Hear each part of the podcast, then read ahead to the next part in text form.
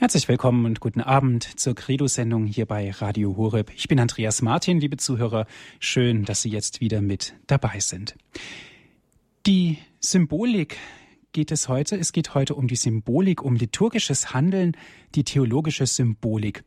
Liebe Zuhörer, in der letzten Credo-Sendung haben wir uns bereits mit der Reihe auseinandergesetzt über die Symbolik wir haben gesprochen über die Symbolik der Messfeier. Wir haben uns mit dem Eröffnungsteil einer Messfeier beschäftigt.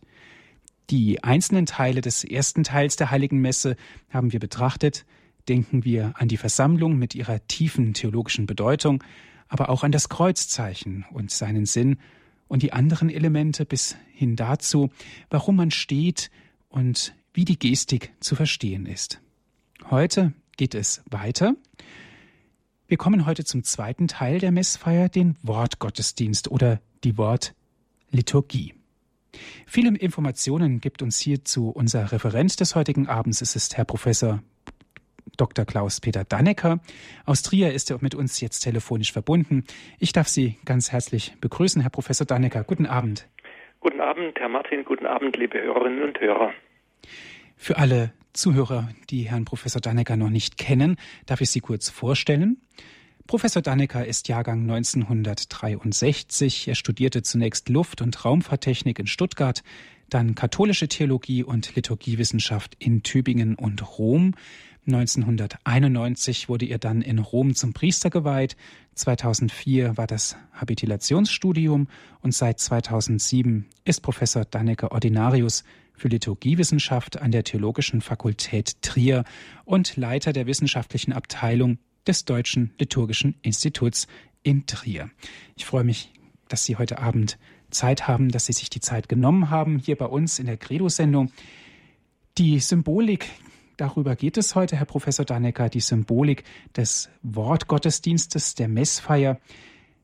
Zunächst einmal, Herr Professor, die Bezeichnung Wortgottesdienst klingt ja schon fast etwas trocken, altbacken und verstaubt. Eben, sie klingt nach vielen Worten. Gibt es denn da überhaupt eine Symbolik? Ja, sicher gibt es da Symbolik. Und zwar sehr viel. Äh, ich bin ja nicht ganz unschuldig an dem Thema. Ich habe mir das selber überlegt und denke, dass es auch vielleicht eine schöne Herausforderung ist äh, für mich, aber auch für alle, die uns zuhören und mitgehen, da einmal ein bisschen tiefer einzudringen. Was äh, kann man sich da vorstellen an Symbolik? Was meine ich damit? Es gibt eine Symbolik der Versammlung. Es gibt eine Symbolik der Verkündigung mit ihren verschiedenen Elementen. Die Verkündung ist nicht irgendwo, sondern die ist am Ambo. Und der Ambo ist ein tiefes Symbol, das man oft gar nicht so erkan erkennt. Dann gibt es das Wort Gottes, das verkündet wird. Das ist nicht irgendein Text, irgendetwas, was da vorgelesen wird, sondern es ist Gottes Wort. Auch das ist schon ein Symbol. Dann ähm, ist der Wortgottesdienst sehr fein strukturiert. Auch diese Struktur an sich birgt eine Botschaft in sich, ohne dass damit noch gar nicht viel gesagt wird oder inhaltlich noch nicht viel verknüpft ist. Aber warum die Texte so aufeinander folgen, wie sie folgen, hat schon eine tiefe Bedeutung und eine Botschaft an sich. Dann wissen wir alle, dass wir beim Wortgottesdienst nicht nur irgendwie rumlümmeln oder hm, ja, an der Ecke, an, an der Wand lehnen, sondern man sitzt, man steht, man macht ein Kreuzzeichen. Auch das gehört zur Symbolik dazu. Dazu kommt, kommen verschiedene Dienste. Nicht jeder trägt das Wort Gottes vor. Das ist eine Besonderheit, die eben besonderen Diensten vorbehalten ist. Und ähm, dann ähm, gibt es noch Gegenstände, die beim Wortgottesdienst verwendet werden. Auch die bergen eine Botschaft, und eine Symbolik in sich. Das ist jetzt nur das, was mir so gerade einfällt, mhm. aber ähm, äh, da gibt es vermutlich noch weiteres zu entdecken und vielleicht kommen wir im Laufe unseres Gespräches heute Abend ja auch noch da drauf. Davon bin ich überzeugt, Herr Professor. Sie haben jetzt eine ganze Menge Symbole und Dinge aufgezählt. Das, das können wir fast gar nicht alles in einer Sendung besprechen. Ja, vielleicht gibt es ja noch mal eine Chance. Ganz bestimmt, Herr Professor. Fangen wir doch ganz einfach mal an. Sie sprachen ganz zu Beginn von der Symbolik der Versammlung. Was meinen Sie genau damit? Ähm, wir haben im Grunde darüber ja schon auch das äh, letzte Mal äh, gesprochen. Ich kann das Gesagte noch mal ein bisschen fort, fortführen. Wenn wir uns in der Kirche versammeln oder in einem gottesdienstlichen Raum, um miteinander Messe zu feiern, ähm, sind wir ja nicht irgendwie Leute bunt zusammengewürfelt, sondern bevor wir uns dahin aufmachen, wenn wir uns dahin aufmachen, dann sind wir schon von Gott her berufen, haben die Kraft und die Energie, den Wunsch, ähm, den Geist bekommen, das jetzt auch tatsächlich zu tun. Das heißt, wir stehen schon mit unserem mit unserer Versammlung in der Gnade Gottes, die uns zusammengerufen und zusammengeführt hat. Das ist schon eine tiefe Symbolik und ähm, steht auch schon unter dem Wort Gottes, denn an uns ist das Wort Gottes ergangen. Ja, versammel dich jetzt, geh zur Versammlung der Kirche, geh zur Versammlung der Gemeinde und höre das ähm, Wort Gottes. Das ist äh, das, das Grundlegende, darüber haben wir ja schon das letzte Mal ausführlicher gesprochen. Es ist aber auch darüber hinaus noch eine ganz andere Sache, ob ich etwas allein lese. Natürlich kann ich mich zu Hause gemütlich im Sofa oder auf dem Sessel hm, hinsetzen, ähm, vielleicht noch schöne Musik hören und einen biblischen Text lesen oder auch sonst einen Text lesen. Aber es ist nochmal etwas anderes, wenn in der Versammlung, die ja auch die Kirche darstellt, dieses Wort Gottes verkündet wird, gehört wird. Das ist die Symbolik der Versammlung. Wir alle stehen unter dem Wort Gottes. Wir stellen uns bewusst unter das Wort Gottes, das uns verkündet wird. Das Zweite Vatikanische Konzil hat äh, in seinen Ausführungen über die Kirche sehr deutlich dazu Stellung bezogen, dass in der Liturgie, insbesondere in der Eucharistie, die Kirche das tut, wozu sie von Grund her berufen ist, sich zu versammeln, Gott zu loben und von Gott her geheiligt zu werden. Genau das passiert, wenn auch wenn das Wort Gottes verkündet wird, natürlich auch wenn die Sakramente oder das Sakrament der Eucharistie gefeiert wird dann ist das Wort Gottes entfaltet eine Heilswirkung. Es ist nicht irgendeine Information. Also stellen Sie sich vor, man würde das Evangelium so vorlesen wie der Nachrichtensprecher die 10 Uhr Nachrichten. Ähm, an diesem Vergleich wird deutlich, das ist etwas völlig anderes. Bei den Nachrichten, da höre ich irgendwas, was eben heute in der Welt passiert ist, ähm, während das Evangelium ist nicht Information, das ist auch Information, aber das ist äh, sekundär. Die Informationen sind nicht, das Evangelium ist nicht dafür geschrieben, dass wir Informationen bekommen. Man spricht ganz gerne davon, dass das Wort Gottes, wenn es verkündet wird, Performation ist. Das will sagen, dass dieses Wort Gottes etwas bewirkt.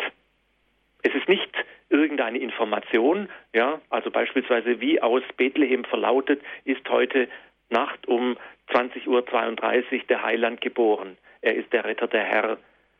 Ja, sondern dieses, das wäre eine Information, die kann ich zur Kenntnis nehmen und vergessen oder sonst etwas äh, tun. Bei der Performation geht es darum, dass das Heil, das Gott durch Jesus Christus einst in der Welt gewirkt hat, hier und heute durch die Verkündigung wieder gegenwärtig gesetzt und wirksam wird. Das geschieht, wenn das Wort Gottes verkündet wird. Das ist die tiefe Symbolik und die Bedeutung des Wortes Gottes. Und das kann ich mir nicht selber geben. Das muss in der Versammlung derer geschehen, die von Gott berufen sind, zu seiner Kirche zu gehören und mit der Taufe dazugehören. In diesem Rahmen will Gott durch die Verkündigung seines Wortes sein Heil im Hier und heute wirken. Mhm. Habe ich das also richtig verstanden? Es geht also nicht nur um das Aufnehmen von Worte, sondern es geht auch gleichzeitig natürlich auch um das Aufnehmen von Worten, aber es geht auch um das Durchleben des Ganzen. Ja, ja.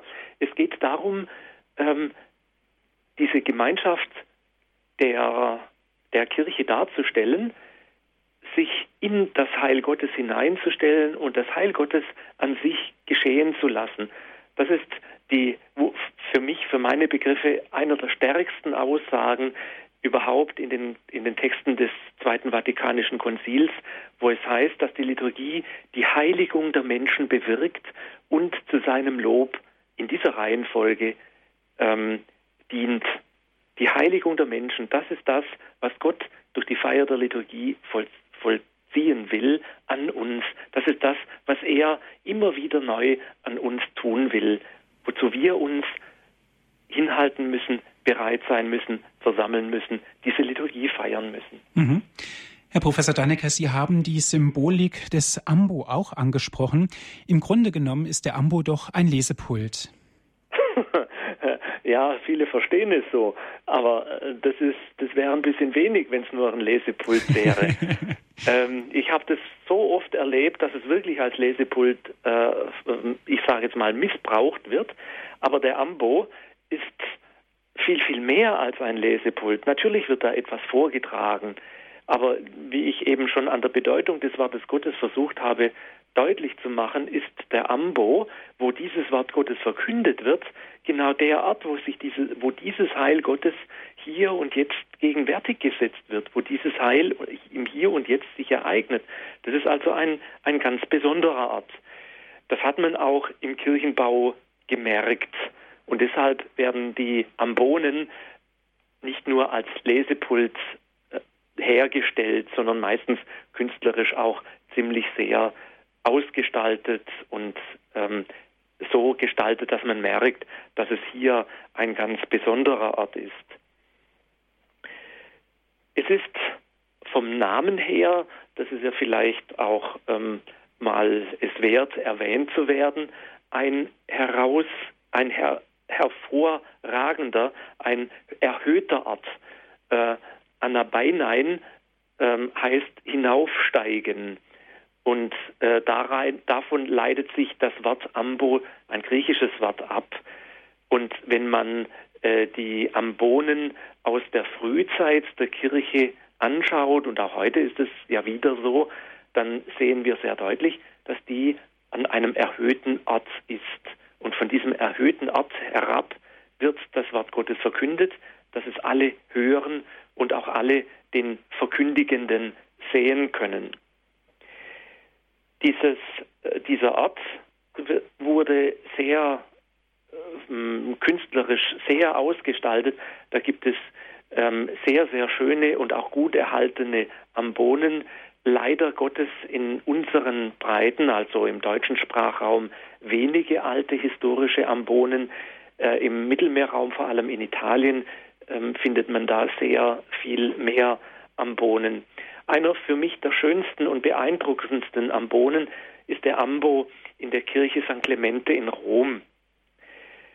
Dort ähm, ist der Ambo aufgefächert mit drei verschiedenen Lesearten und ein der, der Leseart für das Evangelium, der Leseart für äh, die Lesung und ein Leseart für den Psalm. Der Leseart für, den, für das Evangelium ist über, erhöht über einer schwarzen, runden Steintafel. Ich habe mich oft gefragt, was bedeutet denn dass man genau unter dem Ambo, also unter dem ähm, unter der Plattform, wo dann der Verkündigende steht, eine für alle sichtbare große, runde, schwarze Steintafel anbringt, eingelassen in äh, die Wand, wo dann der Ambo draufsteht, bis ich eines Tages mal darauf gestoßen bin, was das sein soll. Es ist die Symbolik des leeren Grabes. Was ist es anders, als dass das Evangelium verkündet, als Jesus Christus war tot und ist auferstanden. Er lebt wieder. Das ist der Kern des Evangeliums, der Kern unseres Glaubens. Und dieser Ambo in St. Clemente, und es gibt noch viele weitere Beispiele, die die gleiche Symbolik aufgegriffen haben, zeigt genau das an. Jesus Christus lebt, das Grab ist leer. Das ist letztlich der Inhalt, der verkündet wird. Und damit wird auch deutlich, dass der Ambo viel mehr ist als nur ein Lesepult, sondern er verkündet allein schon durch seine Gegenwart, dadurch, dass er ein, ein künstlerisches, ein künstlerisches, künstlerisches Monument ist, sagt er und stellt er dar, Christus ist auferstanden, er lebt, das Grab ist leer. Auch wenn kein Buch da liegt und wenn niemand verkündet, zeugt der Ambo für diese Glaubenswahrheit und für diesen Glauben. Ich weiß auch, dass die Ambonen in unseren Kirchen häufig missbraucht werden und dann alle möglichen Leute alles Mögliche da ähm, sagen und verkünden. Und wenn der Bürgermeister dann irgendwann, wie sich mal in die Kirche verirrt, dann erzählt er das, was er da sagen will, auch vom Ambo. Das wird diesem heiligen Ort nicht gerecht. Ich glaube nicht, dass der Bürgermeister auf die Idee käme, sich an den Altar zu stellen. Das merkt er noch, dass man das nicht tut.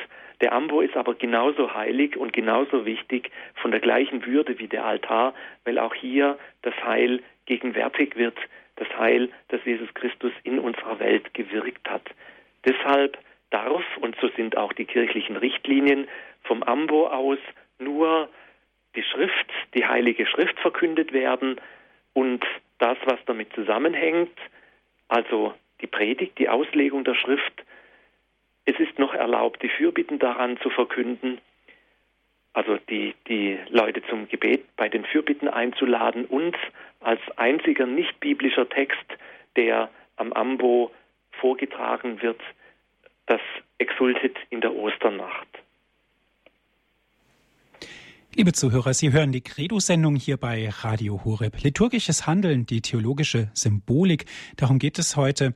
Wir sind im Gespräch mit Herrn Professor Dr. Klaus-Peter Dannecker. Aus Trier ist er uns zugeschaltet.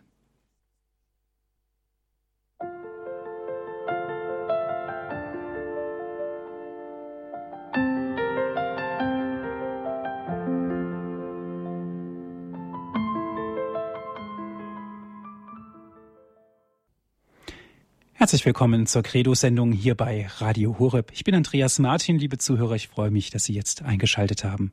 Liturgisches Handeln, die Theologie, die theologische Symbolik, darum geht es heute. Wir betrachten eine Messfeier und wir sind beim Wortgottesdienst angelangt.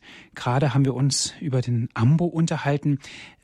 Es ist nicht nur einfach ein Lesepult, so hat es Professor Dr. Klaus-Peter Dannecker gesagt, sondern es ist viel mehr, Herr Professor Dannecker. Sogar haben Sie genannt, es wird oft ein Stein dargestellt, vielleicht sogar ein schwarzer Stein, der das leere Grab darstellt an der Stelle, wo auch der Ambo steht. Ja, ja, das ist, ich habe ähm, dafür als Beispiel genommen die Kirche San Clemente in Rom. Es gibt aber noch viele weitere Kirchen, wo man das so beobachten kann und vielleicht ähm, äh, sind die Zuhörerinnen und Zuhörer jetzt ein bisschen sensibilisiert auf diese Symbolik und entdecken die äh, in, in verschiedenen Kirchen. Ähm, leider ist diese äh, Symbolik nicht sehr bekannt. Ähm, das muss man ehrlicherweise sagen. Es gibt aber durchaus auch moderne Ambonen, äh, das habe ich vorher vergessen zu sagen, der Ambo in San Clemente ist im 12. Jahrhundert spätestens entstanden ähm, und äh, hat die Zeiten überlebt. Wir kennen noch viele, viel mehr Ambone aus dieser Zeit, die zum Teil dann nach der Liturgiereform des Trienterkonzils, also im Ende des 16. Jahrhunderts, abgebrochen wurden, weil die Tri tridentinische Messe keine Wortverkündigung mehr für die Leute hatte und ein Ambo un, ähm, unnütz gewesen ist. Deshalb hat man in vielen Kirchen dann bei der Umsetzung des Trienterkonzils die Ambonen abgerissen. Mittlerweile haben wir ja das wiedergewonnen, die Verkündigung des Wortes Gottes, auch noch in da kommen wir dann nachher noch äh, drauf zu sprechen, in, in sehr ausgefalteter Form. Und wir haben wieder am Bohnen. Und zum Teil wurden diese Ambonen auch wieder an die alte Symbolik angelehnt. Es gibt in Rom eine moderne Kirche, in der der Ambo als Grab gestaltet ist, wo man dann ähm, jetzt nicht nur äh, das, was ich so ganz kurz skizziert habe, einen großen runden schwarzen Stein oder irgendwie angedeutet den, den runden Stein, der das Grab verschlossen gehalten hat, sieht, sondern wo das Ganze noch in einen kleinen Garten ähm, eingeschrieben ist. Also ähm, in St. Clemente ist diese floreale äh, die, die, diese Blumenmuster auch in, in den Chorschranken, die auf denen sich der Ambo befindet, gegeben, das an den Garten äh, erinnert, in dem das Grab Jesu gelegen hat. Genauso hat man es eben bei dieser neuen Kirche auch gemacht. Also diese Symbolik kann man auch durchaus modern umsetzen. Da gibt es verschiedene Beispiele. Mhm. Herr Professor Dannecker, die Symbolik ist uns klar, haben Sie gesagt, es wird das Wort Gottes in einer ganz besonderen Weise auch hervorgehoben. Aber wodurch merkt man das denn ganz konkret in der Messfeier, wenn dass dieser Ort etwas ganz Besonderes ist? Ja, man merkt ihn natürlich auch am liturgischen Umgang. Die Liturgie geht mit dem Ort des mit dem Ambo sehr sorgsam um. So sieht es jedenfalls die Liturgie vor. Man betritt den Ambo nur zu den oder tritt an den Ambo nur zu den Punkten an der Feier, wo man ihn auch tatsächlich benutzt. Dann wird der, die Wortverkündigung durch einen Kranz von Gestik umgeben. Bei, einem, bei einer feierlichen Messe, bei einer feierlichen Liturgie wird das Wort Gottes beweihräuchert mit Weihrauch, weil es eben Christus selber ist, der zu seinem Volk spricht. Das Evangeliar wird mit Leuchtern begleitet. Und eine, eine wichtige Symbolik ist auch noch, dass nicht jeder das Wort Gottes verkünden kann sondern dass es dazu eine, eine ganz besondere äh, Beauftragung braucht.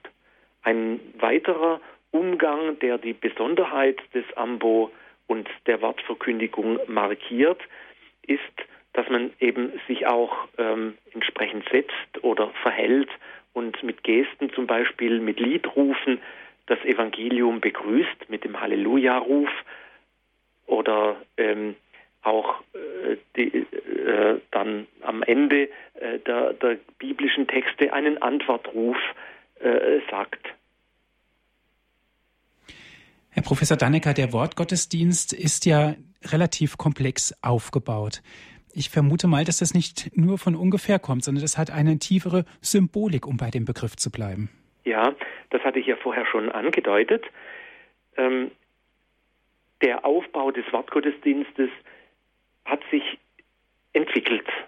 Ähm, wir haben sehr frühe Zeugnisse äh, von Augustinus äh, äh, oder noch früher ähm, äh, aus dem zweiten Jahrhundert die ersten Beschreibungen von Zusammenkünften der frühen Christen berichten immer davon, dass von den Denkwürdigkeiten der Apostel, so heißt es, berichtet worden ist. Man kann vermuten, dass es die Begebnisse aus der Apostelgeschichte sind, die erzählt worden sind, solange die Zeit es erreicht. Sehr früh hat man dann auch, nachdem man äh, schriftliche Dokumente gehabt hat, diese dann in Briefen äh, einander die verschiedenen Gemeinden geschickt und immer wieder verkündet. Und sehr schnell hat sich dann auch herausgebildet eine Abfolge dass man zuerst das Alte Testament hört als Vorankündigung, die wir Christen so verstehen, dass sich das Heil Gottes in Jesus Christus im Alten Testament schon in seiner Spur ankündigt, dass das Alte Testament ein Vorausbild dessen ist, was sich dann in Jesus Christus erfüllt hat. Danach kommt eine neutestamentliche Lesung, die dann praktisch das reflektiert, was im Alten Testament vorangezeigt ist und schließlich dann das Evangelium als Jesus Christus, als direkter Bericht von Jesus Christus, in dem auch Jesus Christus selber zu seinem Volk spricht. Diese urtümliche Struktur hat sich erhalten. Es war dann, ähm, da ist man nicht ganz sicher, ob das in allen verschiedenen liturgischen Familien immer so in dieser dreifachen Form ausgefaltet war. Ähm, die römische Liturgie hatte äh, lange Zeit nur eine Lesung vor äh, dem Evangelium, ähm, und zwar eine neutestamentliche, und das Alte Testament wurde so gut wie nicht nur an wenigen Tagen im Jahr verkündet. Ähm, und ähm, äh, es spricht aber auch manches dafür, dass es im, im ersten Jahrtausend auch eine Zeit gab, in der in Rom äh, zwei Lesungen, also Altes und Neues Testament, vor dem Evangelium verkündet äh, wurde. Also da gibt es verschiedene ähm, Traditionsstränge. Wir kennen aber andere liturgische Familien ähm, aus äh, Gallien und Spanien, aber auch aus dem christlichen Osten, in, in denen es immer üblich war, eine dreigliedrige ähm, Verkündigung von Altem Testament, neutestamentlicher Briefliteratur und Evangelien zu verkünden. Ähm, heute ähm, haben wir einen Aufbau, der äh, im Zuge der Liturgiereform des Zweiten Vatikanischen Konzils so festgelegt und erarbeitet worden ist, aus, also nicht, nicht völlig neu erfunden, sondern aufgrund von, von dem, was man äh, in der römischen Tradition ähm, auch schon, die, die länger zurück äh, lag, gefunden hat und aus weiteren Überlegungen. Und wir haben eine am Sonntag, ich gehe jetzt immer von der, von der Sonntagsordnung aus, wir haben eine erste Lesung, die meistens aus dem Alten Testament entstammt, außer in der Osterzeit. Da ist sie aus der Apostelgeschichte entnommen. Dann haben wir einen Antwortpsalm, also wiederum eine biblische, einen biblischen Text. Dann eine zweite Lesung, die äh, aus der neutestamentlichen Briefliteratur genommen ist. Einen Ruf vor dem Evangelium, meistens das Halleluja. In der Fastenzeit ist es ein, ein Huldigungsruf an Christus. Wir haben das Evangelium, dann folgt die Homilie oder landläufig sagt man Predigt dazu, das Credo und die Fürbitten. Dieser Aufbau, der ähm, hat natürlich seinen Sinn ähm, und eine, eine bestimmte Struktur. Man kann darin entdecken, dass Gott zu seinem Volk spricht. Also Gott spricht zu uns, er steigt herab mit seinem Wort. Das kann man auch wörtlich nehmen. Er ist herabgestiegen in Jesus Christus und Jesus Christus ist das Wort Gottes, das zu uns Menschen kommt. Also er kommt herab und wir steigen mit unserer Antwort zu ihm hinauf. Also, und das sieht man äh, in den Elementen des Wortgottesdienstes relativ deutlich, ähm, wir hören das Wort der ersten Lesung und antworten darauf im Antwortpsalm mit den Worten der Heiligen Schrift. Wir hören die Lesung, die, die, die, drei, die drei biblischen Texte und antworten nach der Homilie, die diese auslegt und sagt und, und für uns ähm, ähm, ähm, verhäutigen will und auf unsere Situation hin interpretiert. Wir antworten darauf mit unserem Credo. Gott spricht zu uns. Jesus Christus verkündet das Heil im Evangelium. Die Homilie legt es uns aus und wir sagen, ja, ja, ich glaube daran, dass sich dieses Heil in uns ereignet. Und eine antwortende, ein antwortendes Element, das auch jetzt äh, nach der Liturgiereform wieder aufgegriffen wurde, was äh, über, äh, über ein Jahrtausend die römische Messe nicht mehr kannte, sind die Fürbitten auch ein antwortendes Element. Wenn ich das Heil Gottes verkündet bekommen habe im Evangelium, und weiß, Jesus Christus ist gekommen, um Heil hier und heute in dieser Welt zu wirken, dann kann ich auch sagen, okay, ich sehe aber in dieser Welt so viel Unheil, so viel Not, das kann ich dann diesem Heilsbringer Jesus Christus in den Fürbitten auch hin, hinbringen und ist also auch meine Antwort auf die Zusage des Heiles Gottes. Neben dieser ähm, Ansprache oder Herabsteigen des Wortes Gottes und meiner Antwort darauf ähm, äh, gibt es noch eine weitere Struktur, äh, die man darin entdecken kann. Die stammt von Gigo dem Kartäuser aus dem Buch Scala Claustrorum, also einem mittelalterlichen Mönch. Und der hat äh, eine Struktur äh, da beschrieben äh, von Lectio, Meditatio, Oratio. Also ich höre das Wort Gottes, Lectio, ich denke darüber nach, Meditatio, und das endet dann in meinem Gebet. Also die Lectio, das wären die Lesungen, die Meditatio wäre zum Beispiel der Psalm oder die Homilie, die Predigt.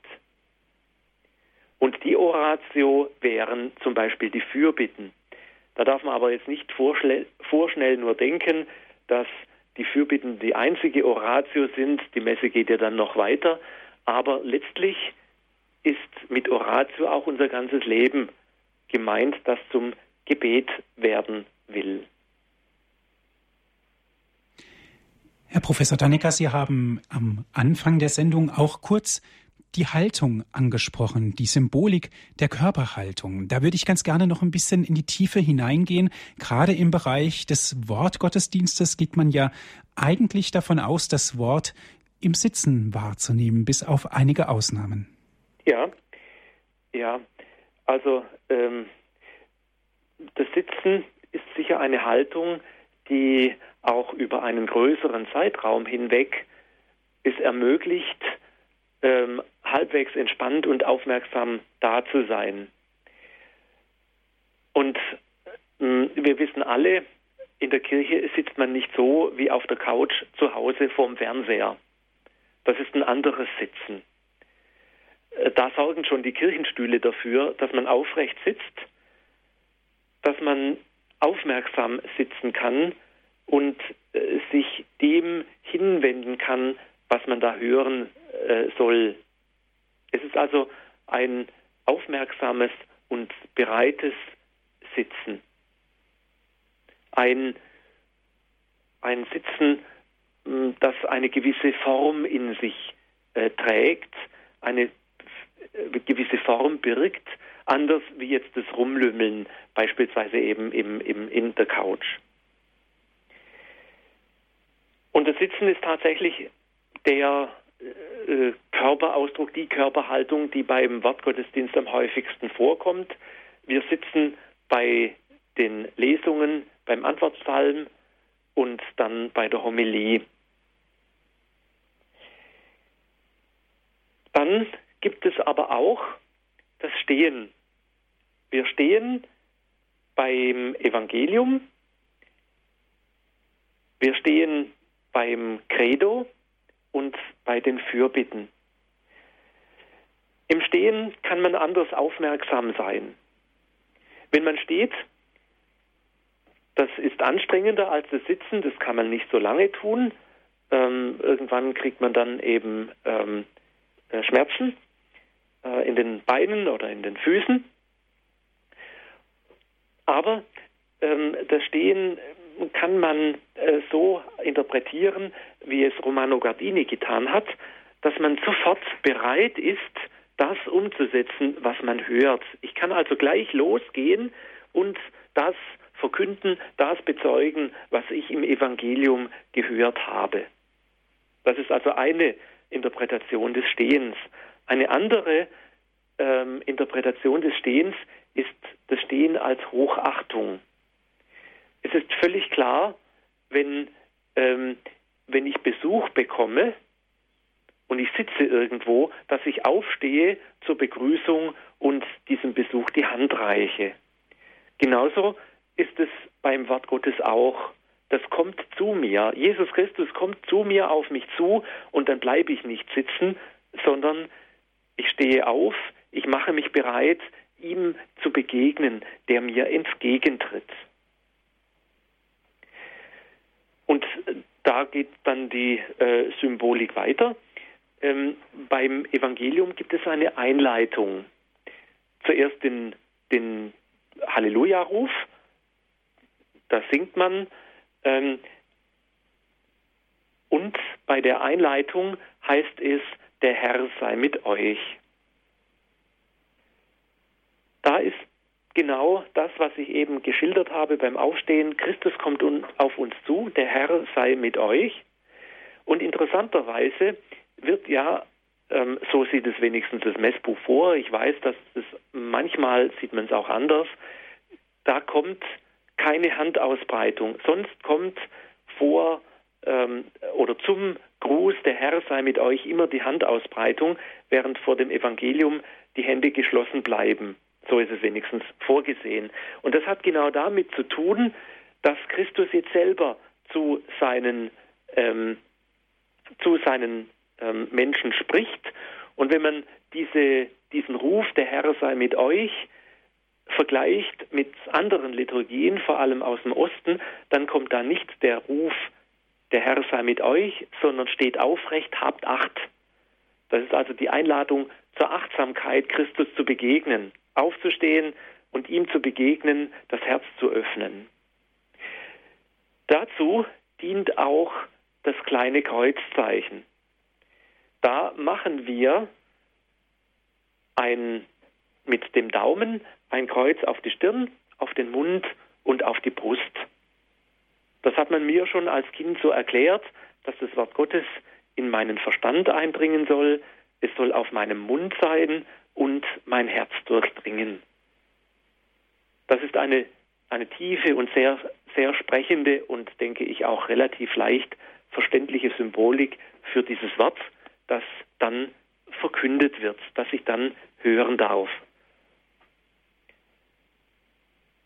Als weiteres ähm, Element, was ich schon angesprochen habe, ähm, ist, sind auch die verschiedenen Dienste, die bei der Verkündigung des Evangeliums bzw. der Lesungen Einsatz, zum Einsatz kommen. Nicht jeder kann und darf vorlesen. Es gibt die Lektorin und den Lektor bei den Lesungen und den Diakon bei dem Evangelium, beziehungsweise dann der Priester, wenn kein Diakon da ist. Diese Leute können das und dürfen das nicht aus sich heraus tun, sondern die werden dazu beauftragt. Das kann, ist im Normalfall eine größere Beauftragung, der auch eine Ausbildung vorausgehen sollte, denn das Wort Gottes ist so kostbar, dass man es nicht einfach so lesen kann, sondern das erfordert eine Vorbereitung. Insgesamt aber auch für jedes einzelne Mal, dass das, was da an Heil verkündet wird, dann auch gut verständlich verkündet wird. Der Diakon braucht sogar eine Weihe für seinen Dienst. Ich war im Juli in der Diözese Mailand, die ja den ambrosianischen Ritus hat, der nicht ganz unterschiedlich ist, aber auf den heiligen Ambrosius zurückgeht und doch einige Unterschiede zur römischen Liturgie, die äh, bei uns eben heimisch ist, aufweist. Und da wird der Lektor vor jeder Lesung ein, eigens gesegnet. Der tritt vor den Priester, der die Messe hält, und bittet um den Segen. Und der ähm, Priester segnet dann die Lektorin oder den Lektor, ähm, sei gesegnet zur Verkündigung der heiligen Worte im Namen des Vaters und des Sohnes und des Heiligen Geistes, wodurch sehr deutlich zum Ausdruck kommt, das ist jetzt nicht irgendetwas, was du da liest, sondern da brauchst du immer den Beistand und die Hilfe Gottes und seinen Segen. Vergessen dürfen wir jetzt äh, bei dieser Stelle nicht, dass es meistens ja noch, zumindest beim Evangelium, die Ministranten gibt, die das Evangeliar oder auch nur die Verkündigung mit Leuchtern begleiten oder auch das Weihrauchfass bringen und auch dafür sorgen, dass man merkt, hier geschieht etwas Besonderes, hier wird etwas Besonderes verkündet. Herr Professor Dannecker, wenn wir über das Evangelium sprechen, müssen wir natürlich auch das Buch genauer betrachten, das Evangeliar, das zur Verkündigung dient, das Buch der Messe schlichthin. Mir ist aufgefallen, das Evangeliar ist ein ganz besonderes, ein ganz prächtiges, ein ganz großes Buch. Ja, es gibt ähm, sehr kostbare mittelalterliche Evangeliare, es gibt auch ähm, im deutschen Sprachraum ein Druckexemplar des Evangeliars, das es in verschiedenen Ausstattungen gibt, in dem zum Teil auch sehr schöne mittelalterliche Buchmalereien eingedruckt sind. Darüber hinaus ähm, gibt es verschiedene Evangeliare, die Künstler gemacht haben, die Einzelanfertigungen sind, die ähm, äh, Bilder haben, die die Pracht des Wortes Gottes versuchen auszudrücken. Natürlich bleibt die Pracht eines Buches immer hinter der Pracht des Wortes Gottes zurück. Das kann nie eingeholt werden. Das ist immer viel prächtiger, das ist immer viel größer als jedes menschliche Werk, das es sein kann. Aber genau darum geht es ja, nicht, dass wir die Pracht Gottes übertrumpfen wollen, sondern dass das, was wir mit unseren menschlichen Mitteln tun können, dem Ausdruck verleihen, was Gott ist und dass das Prächtige, was wir tun können, auf die noch viel größere Pracht hinweist, die Gott selber ist und die er mit seinem Wort darstellt. Das Evangeliar wird in der Liturgie verwendet. Der Diakon oder wenn keiner mitwirken kann, auch ein Ministrant oder ein anderer Beauftragter oder gegebenenfalls auch der Priester selber trägt das Evangeliar beim Einzug feierlich herein. Das stellt dar, Christus zieht in seinem Wort in die Versammlung der Gemeinde ein.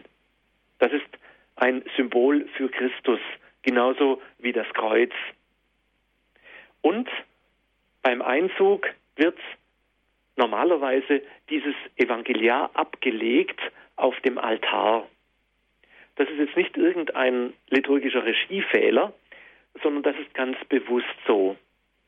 Denn der Altar ist der Thron Christi.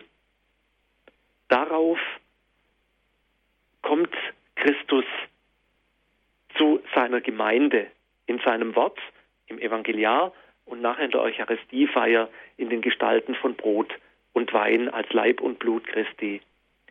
Deshalb wird der, das Evangeliar auf dem Altar ausgestellt, für alle sichtbar. Christus inmitten seiner Gemeinde, die um den Altar herum versammelt ist, die um ihn versammelt ist. Zur Verkündigung des Evangeliars, des Evangeliums wird das Evangeliar dann in einer feierlichen Prozession vom Altar dann zum Ambo gebracht, unter Begleitung von Leuchtern und Weihrauch und dort wird dann das Evangelium verkündet. Nach der Verkündigung, und da äh, würde ich fast sagen, ist ein kleiner Regiefehler im Messbuch drin, wird das Evangeliar nicht mehr erwähnt. Es wird, äh, es ist einfach nicht mehr erwähnt im Messbuch drin. Es ist also nicht ähm, festgelegt, was damit geschehen soll. Ähm, vielleicht hat man dabei daran gedacht, dass eigentlich Christus jetzt eingezogen ist in die Mitte seiner Gemeinde. Er wurde im Evangelium verkündet und jetzt ist er in den Herzen der Menschen, nicht mehr im Buch, da kommen wir gleich noch drauf zu sprechen, er ist nicht mehr im Buch, äh, in, in, im, im gedruckten Wort, sondern ist jetzt in den Herzen der Menschen gegenwärtig und möchte mit diesen Menschen hinausgehen in die Welt. Vielleicht ist das der Grund gewesen, warum man ihn, warum man dieses Evangeliar dann nicht mehr erwähnt. Vielfach ist es üblich, dass dann das Evangeliar nach der Verkündigung auf einem Pult ausgestellt wird, für alle sichtbar, dass man noch, nochmals die, die Pracht des Evangeliars und des Wortes Gottes äh, sehen kann. Jetzt kann man natürlich fragen, ähm, ist es sinnvoll? Wir sind doch keine Buchreligion. Wir sind keine Buchreligion, das ist richtig, ähm, weil aber Jesus Christus, wie ich vorher schon erwähnt habe, das Wort Gottes ist, sind wir eine Wortreligion, eine Christusreligion. Ein, wir glauben an das Wort Gottes, das uns in Jesus Christus begegnet ist, das Wort Gottes, das in Jesus Christus uns Menschen nahegekommen ist. Und dieses Wort Gottes begegnet uns im aufgeschriebenen Wort der Heiligen Schrift, im Evangelium, aber auch darüber hinaus. Da begegnet uns dieses Wort Gottes, sodass diese aufgeschriebenen Worte, dass diese Bücher Symbole dafür sind, dass Jesus Christus mit seinem, ähm, mit seinem Heil in dieser Welt gegenwärtig ist. Deshalb kann man jetzt nicht sagen, wir sind eine Buchreligion, aber das Buch erinnert uns daran, dass dieses Wort Gottes in unserer Mitte gegenwärtig ist. Deshalb zollen wir diesem Buch Verehrung, weil wir darin Christus und sein Wort entdecken. Das Buch an sich ist, ist vielleicht künstlerisch wertvoll, aber der eigentliche Wert ist Jesus Christus, an den uns dieses Buch, diese Kostbarkeit und diese Pracht erinnert. Herzlichen Dank, Herr Professor Dannecker. Sie haben uns ganz viele Informationen gegeben heute zum zweiten Teil des Wortgottesdienstes. Das haben wir jetzt ganz genau betrachtet. Liebe Zuhörer, ich lade Sie ganz herzlich ein, wenn Sie Fragen haben, wenn Sie mitsprechen wollen. Jetzt ist die Möglichkeit dazu, mit Herrn Professor Klaus-Peter Dannecker ins Gespräch zu kommen. Was hat Sie jetzt ganz besonders angesprochen, liebe Zuhörer? Welche Bedeutung, welche Symbolik spricht Sie ganz besonders vielleicht sogar in Ihrem Herzen an? Das Stehen, das Knien, das Äußerliche. Es gibt ja auch eine innere Symbolik. Sprechen Sie mit. Wir freuen uns auf Ihren Anruf.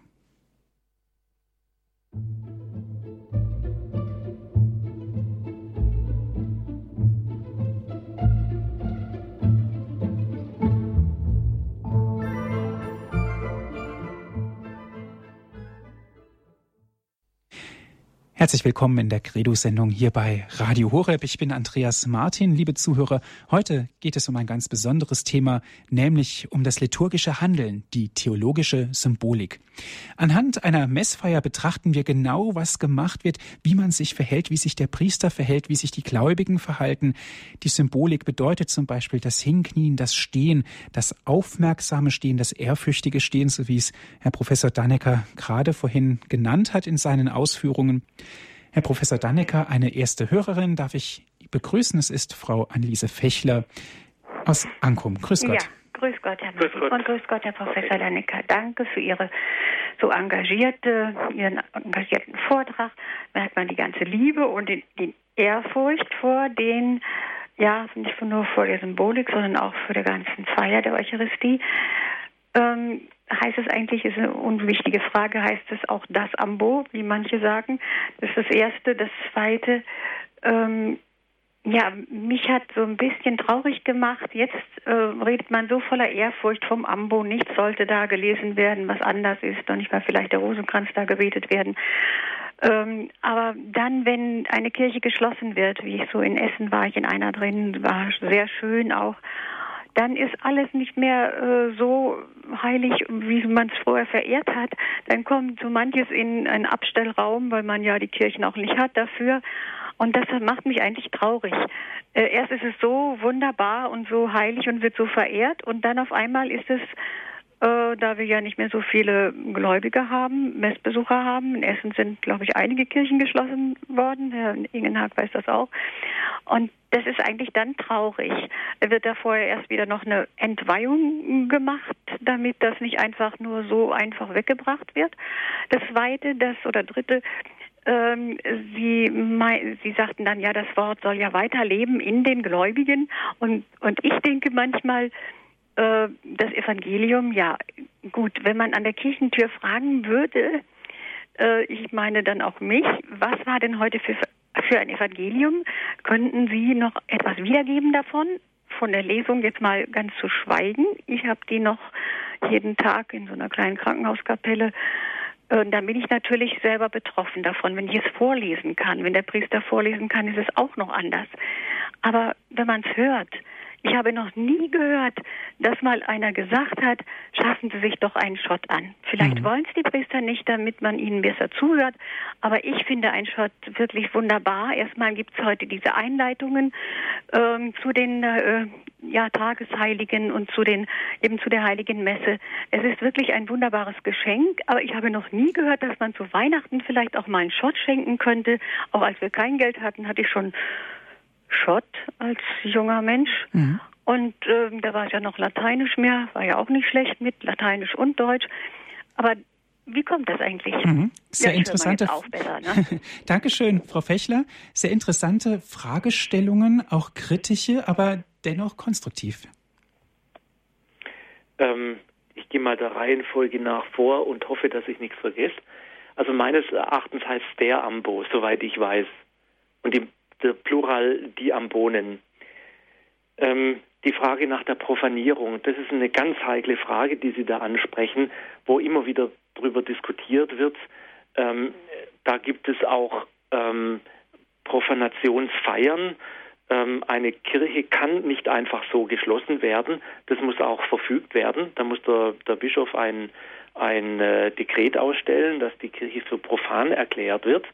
Äh, so leicht geht es also nicht, dass man es einfach in die ähm, Kammer stellt und, und nicht mehr verwendet. Ich weiß aber wohl, ähm, dass es sehr häufig auch mit, mit ähm, vielen Gegenständen passiert ist und immer wieder passiert, die Generationen für ganz heilig und besonders erachtet haben und dann plötzlich irgendwie aus der Mode kommen oder ein anderer Pfarrer kommt und dem gefällt es nicht und dann wird es halt weggeräumt. Ähm, das tut mir auch immer weh. Nicht, weil es mir, mir gefällt, sondern einfach der Umgang ist auch eine gewisse Respektlosigkeit vor dem Glauben und vor der Verehrung der Menschen, die darin eben genau das entdecken, was ich vorher gesagt habe, nämlich ein Stück ihres Glaubens, eine Erinnerung an dieses Heil Gottes, das sich in dieser Welt ereignen will und immer festmacht, wirklich immer festmacht an Gegenständen, an Dingen, an äh, Handlungen. Das ist ja Liturgie. Ähm, also da, da, muss man sehr, sehr vorsichtig vorgehen. Ich kann Ihnen da auch keine Antwort geben. Ich kann nur sagen, dass die Profanierung einer Kirche nicht so leicht geht und die man nicht einfach zuschließen kann. Ihre letzte Frage, äh, das Wort, das ich vielleicht nicht mehr weiß. Ähm, äh, vielleicht glauben Sie es nicht, aber mir geht es auch so auch wenn ich die Messe selber halte, vielleicht das Evangelium selber leb, muss, lese, muss ich dann noch ähm, drüber nachdenken, was war jetzt da los. Ähm, das ist lange Zeit bei uns als Maßstab genommen worden und viele, äh, in vielen Gemeinden wird ja von dieser ähm, meines Erachtens unglücklichen Sonderregelung im deutschen Sprachraum Gebrauch gemacht, nachdem man am Sonntag eine Lesung weglassen darf. Das wird gesagt, ja, kann man sich ja eh nicht merken. Und verstehen, würde ich hinzufügen, kann man sowieso nicht. Ich glaube nicht, dass man nur ein einziges Wort aus dem Evangelium in seiner Tiefe und Bedeutsamkeit wirklich bis, in, in, bis ins Letzte verstehen kann. Das geht nicht. Ich kann das ja oft nicht einmal mehr merken, auch den Wortlaut nicht. Ich vergesse es wieder. Aber darum geht es nicht in erster Linie. Das wäre die Aufgabe einer Schulstunde oder ein, irgendeiner Ausbildung, dass ich mir Dinge merke. Die Liturgie will nichts vermitteln, will den Menschen nichts beibringen. Sie will nur gegenwärtig setzen. Sie feiert das Heil Gottes in dieser Welt und in dieser Zeit mit den Menschen. Das will die Liturgie tun. Wir nehmen da etwas mit, ähm, vielleicht nicht im Kopf, aber im Herzen. Und das tun wir auf jeden Fall.